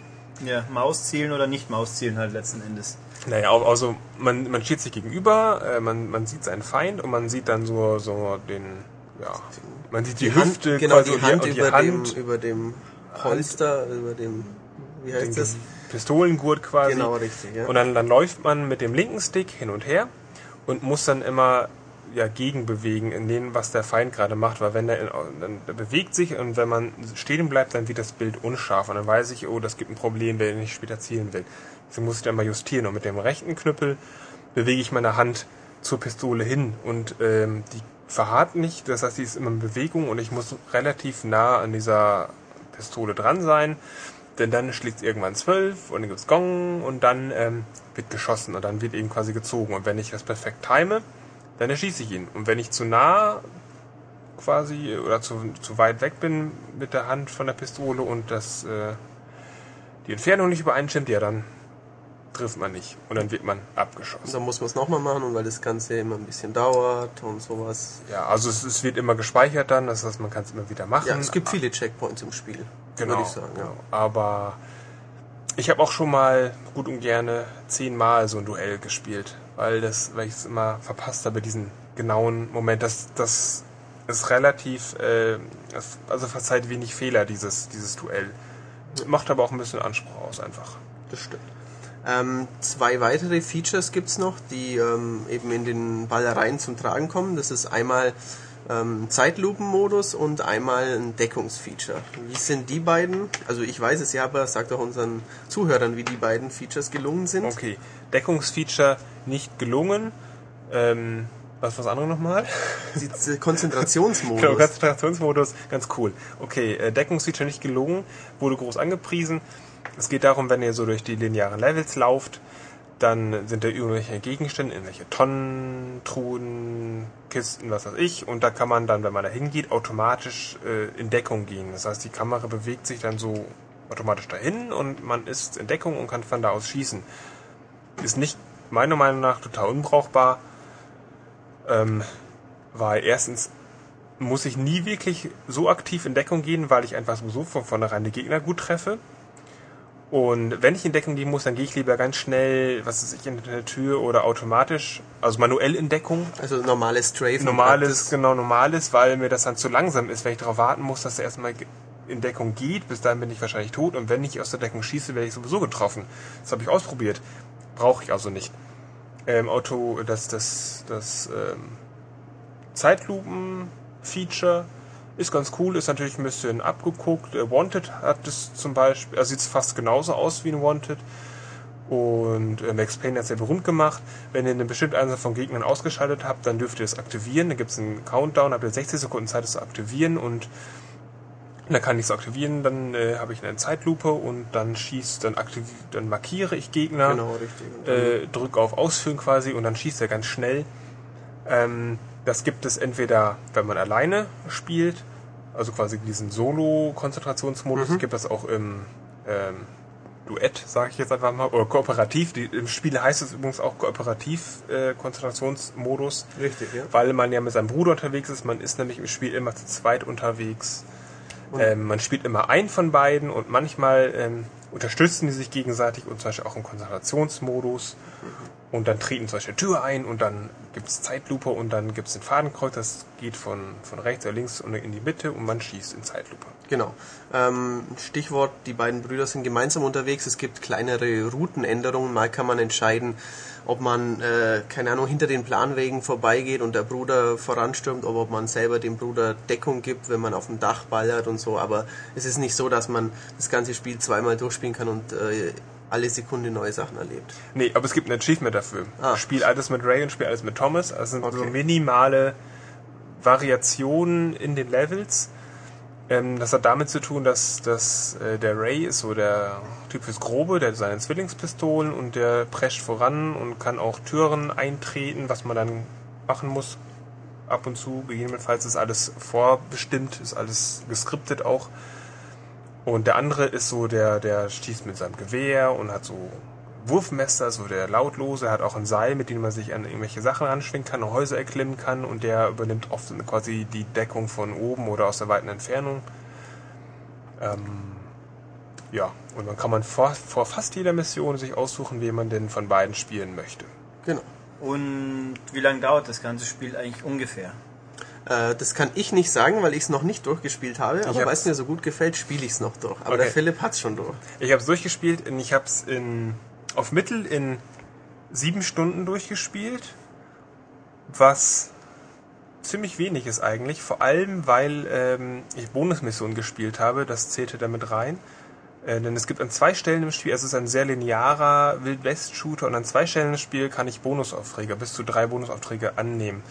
Und dann habe ich auf einmal so ein kleines Open World Szenario und kann mit meinem, kann mir einen Steckbrief nehmen und sagen, was ist ich hier, suche den Bandit und dann kann ich mir Geld dazu verdienen, dass ich später investieren kann in Waffen oder Munition. Und dann habe ich Open World Ding und dann kann ich mit meinem Pferd hin und her laufen. Da gibt es eigentlich nicht so viel zu, also es gibt schon was zu sehen, aber es gibt nichts zu machen. Und muss dann zu so einem bestimmten Punkt und da gibt es dann Feinde und die muss ich dann töten. Die Aufträge hören sich unterschiedlich an, wie äh, befreie die Tochter, töte den Banditenkönig oder oder fang die Kühe wieder ein. Aber es geht eigentlich immer nur darum, irgendwelche Feinde zu töten und zum Schluss so ein, so ein Duell zu machen gegen den Okay. Obermods. Aber das lockert das Ganze auf jeden Fall auf, dieses Open-World-Ding. Das ist echt cool. Das hat mich auch total überrascht. Das ist mittendrin auf einmal, kann ich mir das aussuchen. Das ist cool. Vor allem, weil diese Landschaften äh, und diese, diese, dieses Panorama, Panoramabild einfach Wahnsinn. super toll ist. Also das so, so atmosphärisches Setting gibt es sehr selten in einem Ego-Shooter. Also, keine Ahnung, ich bin nicht der große Rollenspieler, vielleicht gibt es da öfters wird halt- wilde Prärien und Landschaften. Es wird halt Red Dead Redemption in, abseh in absehbarer Zeit irgendwann mal geben. Ja. Das kommt da auch ganz gut hin. Aber das muss auf jeden Fall zeigen, ob es äh, so, also so toll aussehen kann. Äh, Call of Juarez sieht nämlich nicht immer super aus, also einige Texturen sind nicht so toll, aber wenn man in die Ferne blickt, also wolkenverhangener Horizont und Kakteen stehen rum und Wüste, das sieht alles schon richtig genial aus in HD. ja. Ja. Genau. Täuscht natürlich nicht darüber hinweg, dass die Levels doch relativ geradlinig sind, aber eben es ist ein E- es ist ein Ego-Shooter. Red Dead Redemption hatte den Anspruch jetzt äh, Grand Theft Horse Grand, zu Grand sein. Theft Horse, also GTA im Welt-West-Setting zu sein, muss es natürlich erstmal noch beweisen. Call of Juarez ist eben Western-Shooter, macht seine Sache ordentlich, hat eine tolle Geschichte Und hat auch noch nette online, Ballereien natürlich erwähnen. und hat natürlich auch noch online. Ähm, Das wir aber noch nicht Das so wirklich werden wir, genau, da werden wir jetzt noch einen Nachtest äh, machen. Also es hat dann, es, es gibt die typischen Modi wie Deathmatch, Catch and Schlag, bla bla bla bla. Interessiert eigentlich nicht, nicht, nicht weiter. Äh, das Tolle ist, es gibt so ein, ich glaube es 8 oder 12, nee, ich glaube es ist 12 gegen 12. Ähm, es hat so einen Szenario-Modus. Da kann man so Sachen nachspielen, was weiß ich, wie so ein Bankraub oder so ein Zugentführung so ungefähr. Dann spielt man, spielen die einen die Guten, die anderen die Bösen so ungefähr, so, so Counter-Strike-mäßig. Ähm, nette Idee.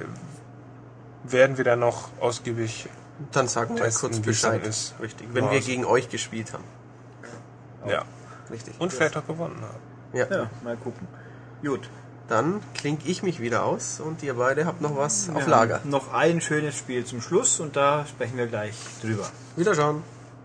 Also, wie gesagt, jetzt noch das letzte Spiel für diese Podcast, MCast-Ausgabe. Ähm, und zwar kam schon letzte Woche raus, aber ich habe es mir gegriffen und durchgespielt. Another Code R, die Suche nach der verborgenen Erinnerung auf dem Wii. Another Code war vor ein paar Jahren ein sehr interessantes DS-Spiel, wo halt so Abenteuer, wo man ein kleines Mädchen rumrennt und Geheimnisse aufklärt, mysteriöse mit Geistern, ein bisschen was und so auf einer Insel. Das halt vor allem hervorgestochen ist, nicht nur durch die doch recht interessante Story, sondern halt die Art der Rätsel. Es gab immer wieder Rätsel, die den DS recht innovativ teilweise benutzt haben. Eins war zum Beispiel, man hat den DS zuklappen müssen, um ein Bild aufs andere zu pressen. Und so Geschichten. Jetzt gibt's halt die, und die gleichen Leute soll ich noch hinzusagen, Xing, Sing, Xing mit C geschrieben, die haben auch äh, Hotel Dusk gemacht falls es noch jemand kennt. Sehr interessanter Detektivteil auf dem DS auch, der nur leider so langatmig war, dass selbst die größten Fans in der Redaktion irgendwo halb eingeschlafen sind.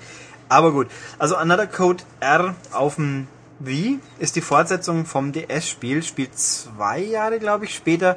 Aber ich kann guten Gewissens sagen, man muss das DS-Spiel nicht gespielt haben, um hier alles zu verstehen. Dieses Spiel gibt einem die Infos, die man braucht und das Dicke. Nämlich, wie hier hinten auf der Packung steht, um in den vollen Genuss dieses Spiels zu kommen, sind Lesekenntnisse erforderlich. Ja, das steht auf ganz vielen Wii und DS-Spielen eigentlich auch drauf, was die meisten übersehen haben, da sie wahrscheinlich nur so komische Action, Prügler, God of War mäßig, ich denke nicht drüber nach, was ich mache, Teile spiele. Ähm, es ist in diesem Fall aber sinnvoll, denn auf der Vorderseite dieses Spiels steht ein bewegender, interaktiver Roman.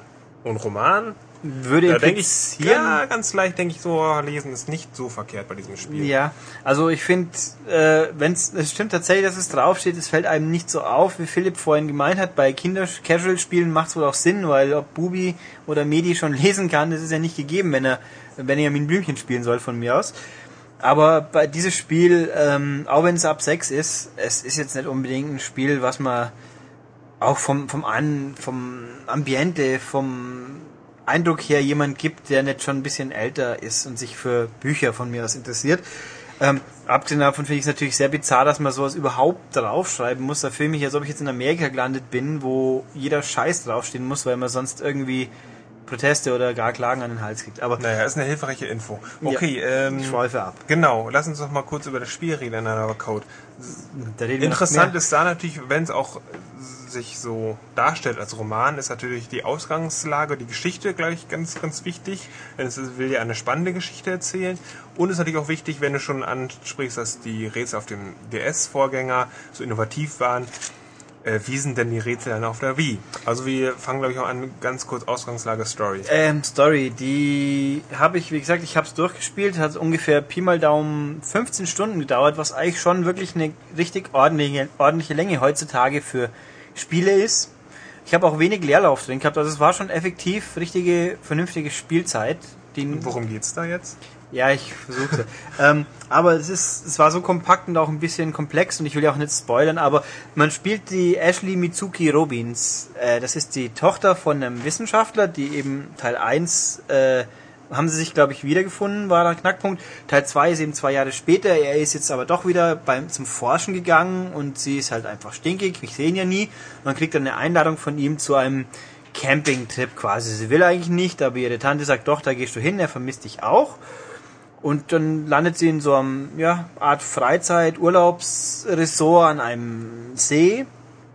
Und dann ist Papi erstmal nicht da, sie kriegt ihre Tasche gestohlen und dann muss sie erstmal mit den Leuten da sind, reden, was los ist. Und da entwickelt sich halt wieder ein Mysterium raus und ohne es jetzt spoilern zu wollen, Papi will halt rausfinden, was mit seiner vor vielen Jahren umgebrachten Frau, was wirklich dahinter steckt. Das hat man gemeint im ersten Teil, es wäre alles aufgeklärt, im zweiten Teil stellt sich raus, hops, da steckt doch mehr dahinter. Genau, also Mutter, Mutter ermordet, die beiden wichtigen Fragen ähm, stehen hier auf der Packung nämlich auch drauf. Also, warum hatte Ashleys Mutter diesen Ort aufgesucht und was hatte so, die. Mutter hier getan? Genau, und Ashley... Das, darum geht's. Also, ist heraus. Ein, ein, ein Mord aufklären, wie auch immer. Jein. Also die Ashley, wie sie hinkommt, dann kriegt sie plötzlich Flashbacks und stellt fest, hoppla, ich war hier schon mal vor 13 Jahren, wie ich ganz klein war, mit meiner Mutter. Und das ist halt auch ein Teil des Rätsels, wieso eben sie da war. Okay, Ähm, dann, dann reden wir nicht weiter über Story, lass uns reden über Das ist, jetzt kein, das ist kein Spoiler, weil hier gut der Tim sich die Ohren zuhält. Das ist gleich der Anfang vom Spiel, Himmel. Also Äh, Ausgangslage, okay. ja. Was gibt's da so für Rätsel? Denn Ich möchte noch ganz kurz, doch, ich komme gleich auf die Rätsel. Ha. Okay. Auf- Hier gibt's eine wunderhübsche Werbung von dem Spiel, da steht drauf von Nintendo, du schwebst in höchster Gefahr und löse es möglichst schnell, bevor was Schlimmes passiert. Das ist ein bisschen irreführend. Das Spiel ist eigentlich relativ ruhig, entspannt, fast schon langsam ist, also nicht negativ langsam, aber es ist recht friedfertig. Es passiert nie was Schlimmes. das ist ja auch ein Adventure. Ja, aber es, ist, es gibt ja auch dramatische Adventures, wo Leute erschossen werden oder irgendwas. Also hier, so, hier ist ja. relativ friedlich. Es, wenn die bisschen Gewalt ist da, ist es nicht dramatisch. Also es ist fast schon philosophisch in irgendeiner Form. Klingt blöd, aber es ist mal was Eigenes. Ich fand das sehr angenehm. Das Ähm, haben vielleicht spielbare Romane so an sich. ja, also es ist aber trotzdem, trotz aller Langsamkeit in Anführungszeichen dynamischer wie ein Hotel Dusk, was halt wirklich äh, zäh war. Leider. Ähm, die Rätsel. Gut, also es gibt so diverse Rätsel, wo man halt äh, im Endeffekt mit der Remote das komplette Was Spiel... ist denn so das coolste Rätsel, was du in diesem Spiel... Das wäre ein Spoiler. Ach verdammt, okay. Also ich, ich sage jetzt einfach mal nur Beispiele, die es halt gibt. Man hat wieder in seiner Tasche so eine Art futuristischen DS, DSi in diesem Fall, das heißt DAS, das ist ein Gerät, wo Papi erfunden hat, was letzten Endes eben wie ein DS ist, aber mit Zusatzfunktionen. Es gibt zum Beispiel, dann da muss man Bilder, man fotografiert, kann man jederzeit machen. Es gibt bestimmte Rätsel wieder, da muss man mehrere Fotos machen, die dann quasi überlagern und verschieben, um die Lösung rauszukriegen. Die, da gibt's ein paar ganz, ein, zwei, die sind irrelevant, nur zum Erklären quasi. Ein, zwei, die sind richtig, fand ich echt gut, weil die dann in ein größeres Rätsel überführen. Es gibt ein paar Sachen, wo man die Remote halt bewegen muss, in eine bestimmte Richtung, mit einer bestimmten Reihenfolge, die man anhand der Hinweise rauskriegt. Es gibt so ganz wichtige Funktion ist, man hat dann die Remote quasi als Schlossknacker. Dann zielt man so auf das Türschloss und oben kommt eine Leiste mit Symbolen, was man drücken muss. Das können ganz normal Buchstaben sein, A, B, plus, minus, 1, 2, die Tasten, die drauf sind. Manchmal ist es auch kryptisch und man muss rauskriegen, was jetzt wirklich von einem verlangt wird. Das war teilweise sehr ungewöhnlich und braucht auch mal einen Knopf, wo man sich denkt, heu, wie hat, wie soll das jetzt funktionieren? Der hat doch eigentlich eine ganz andere Funktion im Wie. Also, das war jetzt ein bisschen kryptisch von mir, aber das an der genau, Stelle. also Frage, sind die Rätsel logisch oder frustrieren Sie manche auch oder sind die sehr, sehr abgedreht wie Monkey Island? Nein, die? Rätsel sind eigentlich immer logisch. Also man findet immer Hinweise, wie man sie lösen muss. Ähm, es, sie sind auch wirklich, wenn man draufgekommen ist, erstmal muss man sagen, normal, wenn man nicht, dann sagt man, hey, nachvollziehbar. Es ist ein bisschen, das ist einer meiner Kritikpunkte an dem Spiel. Die Rätsel sind logisch an sich, aber wenn man doch hängen bleibt, dann sitzt man eigentlich ab und zu richtig Gibt's keine Hilfefunktion? keine in der Hinsicht. Es gibt manchmal ein bisschen sehr, also das, das Spiel ist zweischneidig. So im normalen Abenteuerablauf wird dir fast immer irgendwie sanft oder mehr oder weniger sanft darauf hingewiesen, da musst du hin, da solltest du jetzt was schauen, dieses und jenes. Und, aber wenn du dann die Rätsel gestartet hast, da gibt's manchmal einfach, da wird's dann plötzlich diffus, sagt, du musst hier halt was tun, sinngemäß. Und ich bin dann dran gestanden und habe gesagt, ja, aber was? Also es gibt mal eine Situation, ohne, da spoil ich jetzt glaube ich nicht so viel, man muss mal Knöpfe drücken. Auf die Knöpfe kommt man relativ gut. Die einzige Hilfestellung ist auch, ich muss hier Symbole wissen, aber wie man diese dann genau drücken muss, und das war der Knackpunkt, da bin ich nicht draufgekommen. Eine Ewigkeit. Und dann, da wäre mir noch ein bisschen mehr Detailhilfe. So nach fünf Fehlversuchen nochmal jetzt quasi nimm mich an der Hand und sag's mir irgendwo. Ähm, aber meistens sind die recht gut. Und wirklich auch remote halt mal ein bisschen drehen und wenden, wie man es nicht so gewohnt ist. Auch die Ideen der Knöpfe. Ähm, ja, was noch? Also im Endeffekt das Spiel, man, man rennt sehr viel in diesem Lager rum und kommt auch an, an zwei, drei andere Orte. Steuern tut man es fast nur mit der Remote. Auf der Packung steht auch nur die Remote, aber ich kann guten Gewissens sagen, wer keinen Nunchuck hat, wird nicht ans Ende kommen. Ganz garantiert nicht, außer ich habe was übersehen. Aber ich bin mir sicher, man braucht einen Nunchuck zumindest einmal im Spiel. Also haben, sonst dumm schauen. Ähm, mit dem Steuerkreuz, man kann entweder per Mauszeiger quasi die, sie rumrennen lassen oder man nimmt das Steuerkreuz und lenkt sie so durch die Gegenden. Dann sieht man sie meistens seitlich, wenn sie rumläuft. In Gebäuden drin sieht man so eine Art quasi Resident Evil Perspektive, sprich von der Hüfte ab sieht man sie und kann sich dann umschauen und Sachen anklicken. Äh, Dialoge sind überhaupt die ganze Grafik für ein Wii-Spiel, es ist echt klasse inszeniert. Der Anfang, die ersten paar Minuten laufen selbst ab. Das ist so eine Mischung aus realistischer Umgebung, aber mit Anime-Touch. Also Mitsuki selber, ja Ashley, pardon, Mitsuki ist der zweite Vorname, sieht, ja, sie sieht wie ein Anime-Mädel aus, aber schon mit einem realistischen Touch und sie hat eine richtig feine Mimik und auch die Bewegungen sind meistens recht gut, also wenn sie läuft, das wirkt ein bisschen starksig. Und dann auch bei Dialogen wird so ein quasi ein Splitscreen eingebaut. Rechts steht man selber, links der Gesprächspartner. Wenn man so Rätsel ausführt, hat man auch meistens so das rechte Viertel vom Bild. Senkrecht steht sie und tut was. Links äh, ist dann quasi das Rätsel nahe äh, dargestellt. Also auch und dann auch so, so Cutscenes, so kurze Pseudo-Cutscenes sind halt so mit hübschen Effekten versehen. Ich finde, das sieht richtig schick aus. Also es hat mir für ein, eben, da tut die niedrige Auflösung nicht weh, sie hilft einfach und ich bin optisch hat mich das richtig Ja, angemacht. optisch ist das ganz nett. Ähm, Frage nochmal, Dialoge? Nein, das ist Äh, der Punkt. wie nein? Nein, es gibt keine Dialoge. Also es gibt keine, deswegen muss man auch lesen können. Das Spiel hat, hat sehr, sehr viele, Di also Dialoge schon, aber nur als Text. Ja, darauf wollte ich hinaus. Genau. Und man, also man hat schon richtig eine Klickorgie, man drückt schon, man kann die Lauf, die Schriftgeschwindigkeit schnell, langsam, normal machen, aber jeder normale Mensch wird nach ein paar Stunden spätestens eh immer drücken, damit der Text gleich dasteht. Es sind viele Dialoge und teilweise auch richtig überflüssig und halt wiederholt sich auch gerne, hey, ich habe was gemacht, was hast du hey, du hast was gemacht? Fragezeichen, ja, ich das und das und so. Also das streckt die Spielzeit unnötig. Ja, also, also ein bisschen. Also es ist jetzt nicht exzessiv und völlig unnötig und meistens steckt in den Dialogen auch was drin, was man schon weiterverwenden kann für Rätsel und wie es weitergeht. Aber ein bisschen zügiger hätte es ruhig sein dürfen. Genau, und es gibt keine Sprachausgabe. Und manche Nur- Leute sind damit ja unglücklich mit dieser Entscheidung, wie keine Sprachausgabe, was ist denn das für ein, was ist denn das für ein Spiel in, für, für heutige Maßstäbe? Was sagst du dazu? Ja, ich finde es jetzt nicht, nicht dramatisch, aber bei irgendwo, es ist halt schwierig. Ich hätte mir es eigentlich schon fast gewünscht, dass zumindest ein bisschen was da ist, weil es ist einfach so viel Dialog und es ist nicht, äh, sie reden nicht lippensynchron quasi, sondern halt eben mimikmäßig, aber ja, ich kann verstehen, wenn man sagt, das wäre schön gewesen, wenn mehr drin, wenn Sprache drin gewesen wäre. Es ist jetzt kein Beinbruch, aber ja, ein bisschen überraschend tut's schon an einigen Ecken und Enden.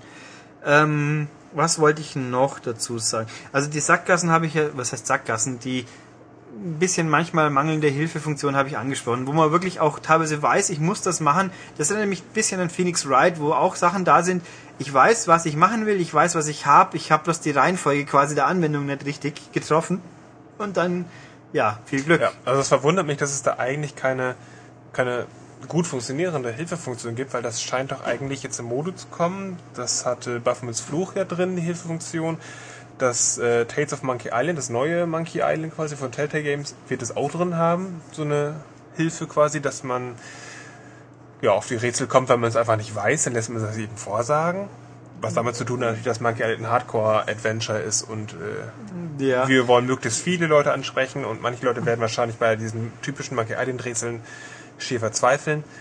Aber Also- okay, Another Code, da muss man wahrscheinlich dann irgendwie drauf kommen. Also ich habe jetzt, ich glaube, ich bin beim Durchspielen richtig hängen geblieben viermal, davon waren zweimal versehen, weil ich einfach was übersehen habe, letzten Endes. Oder halt mal was schlampig gemacht habe, man muss mal einen Buchstaben zeichnen an der Stelle und den habe ich halt nicht so gezeichnet, wie das Programm wollte. Ich wusste, was ich tun muss, ich habe es bloß nicht getroffen, weil, ja, mai. Ähm, und zwei Stück waren wirklich, ich habe gewusst, was muss ich tun und ich habe die Reihenfolge der Aktivierung in Anführungszeichen nicht richtig getroffen. Also ich weiß, ich muss diese Sachen tun und diese so oft machen, bloß die Reihenfolge habe ich missinterpretiert und an der Stelle bin ich dann stecken geblieben. Na gut, das ist dann ja doch. Ja. Hält sich ja alles in Es Grenzen. hält sich in Grenzen. Also ich würde nicht sagen, dass man verzweifeln muss, wobei so das Spiel ist ab 6. Ich glaube schon, dass ein, in dem Alter braucht man es nicht spielen. Dazu ist die Story ein bisschen zu verwinkelt, ein bisschen zu abgehoben, weil da gibt's auch so, es geht um Technik und, Und zu viel Krimi-mäßig. ja, Ja, ja, das, also so, Ja, dass, dass man. Albträume kriegt, das glaube ich nicht. Aber also es ist ein bisschen zu komplex und auch die Rätsel sind teilweise schon komplexer. Ja, aber ganz ehrlich, ich möchte meiner sechsjährigen Tochter, die ich nicht Nee. habe, äh, nicht ein Spiel geben und sagen, hier, du kannst jetzt den, den Mord an deiner Tochter, äh, Mutter Ja, aufklären, so okay. ungefähr. So dann, äh, Okay, äh, auch wieder wahr. Aber also im Endeffekt ähm, sonst so noch, was mir auch noch aufgestoßen ist, das ist eine, ich glaube, das ist halt ein Adventure-Übel in irgendeiner Form. Ich gehe irgendwo rein, kann alles anklicken, kann mir alles anschauen, sie erzählt mir was drüber, mitnehmen kann ich es aber nicht. Und in dem Moment, wo ich dann das Rätsel gefunden habe, wo die Objekte dazugehören, dann kann ich sie aufheben. achso, aber- gibt es eigentlich eine Hotspot-Funktion?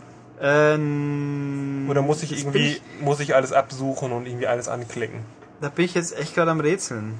Also so eine Einblendung, eine visuelle Einblendung glaube ich nicht, aber wenn man drüber fährt, glaube ich doch so eine leichte auf dem Cursor, dass man sieht, das kann ich jetzt, ah nee, Gott, eine ziemlich große sogar. Das Zeug blinkt dann und dann klickt man, also man hat eine Wand quasi in dem Gebäude, äh, schaut dann an die Wand, da blinkt, da blinkt ein großer Bereich, dann zoomt es ein bisschen hin und dann kann ich dort detaillierter hinklicken. Also man kann eigentlich, wenn man ein bisschen aufpasst, nichts übersehen und es gibt auch ganz selten kleine Objekte, also fast immer sind sie schon ordentlich groß, aber ähm, bisschen gucken muss man schon. Also gerade an einer Stelle relativ am Anfang, wo ich hängen geblieben bin, ich war einfach zu doof, was am Boden liegendes zu sehen. Und ja, Mai kann man aber alles mitleben. Okay. Ja, ähm, also dieses, diese Adventure-Geschichte, da muss man halt sich drauf einlassen und akzeptieren. Ich kann nicht alles mitnehmen sofort und im Inventory verstauen. Ich muss dann halt da wieder zurückliegen, wo, zurückgehen, wo es gelegen ist. Und ja, passt. Also, ähm, Okay, das war ein Another Code R für Wii. ja, noch 40 ab, Euro. Richtig. Cooles Spiel. 40 Euro, cooles Spiel. Ich find's für, ein- also muss fast schon sagen, eins meiner Wii-Spiele, wo ich jetzt am liebsten noch gespielt habe, weil es einfach auch interessant war. Das ist sicher kein Titel für die Massen da draußen, aber wenn man halt Interesse hat an einem Abenteuer, das ein bisschen anders auch mal von der Ambiente sein kann, dann würde ich sagen, das. Mit einem sehr ansprechenden Design einfach. ja, und das Design, nochmal um das zu betonen, es ist richtig schick. Ich würde mir so, in dem Spiel könnte ich mir einen Phoenix Wright für ein Wii auch vorstellen. Das ist ein großes Lob. Yeah. Gut. Ja, damit sind wir diesmal ein bisschen früher wieder am Ende. Haben eigentlich alles. Deswegen bloß noch die üblichen Standardsachen am Schluss. Wer uns was sagen will, der schreibt uns bitte eine Mail an podcast.maniac.de oder schreibt in den ähm, Dings in die Kommentare vom Artikel auf unserer Webseite www.maniac.de. Ruhig mal vorbeischauen. Und ja, dann bis nächste Woche. Tschüss. Tschüss.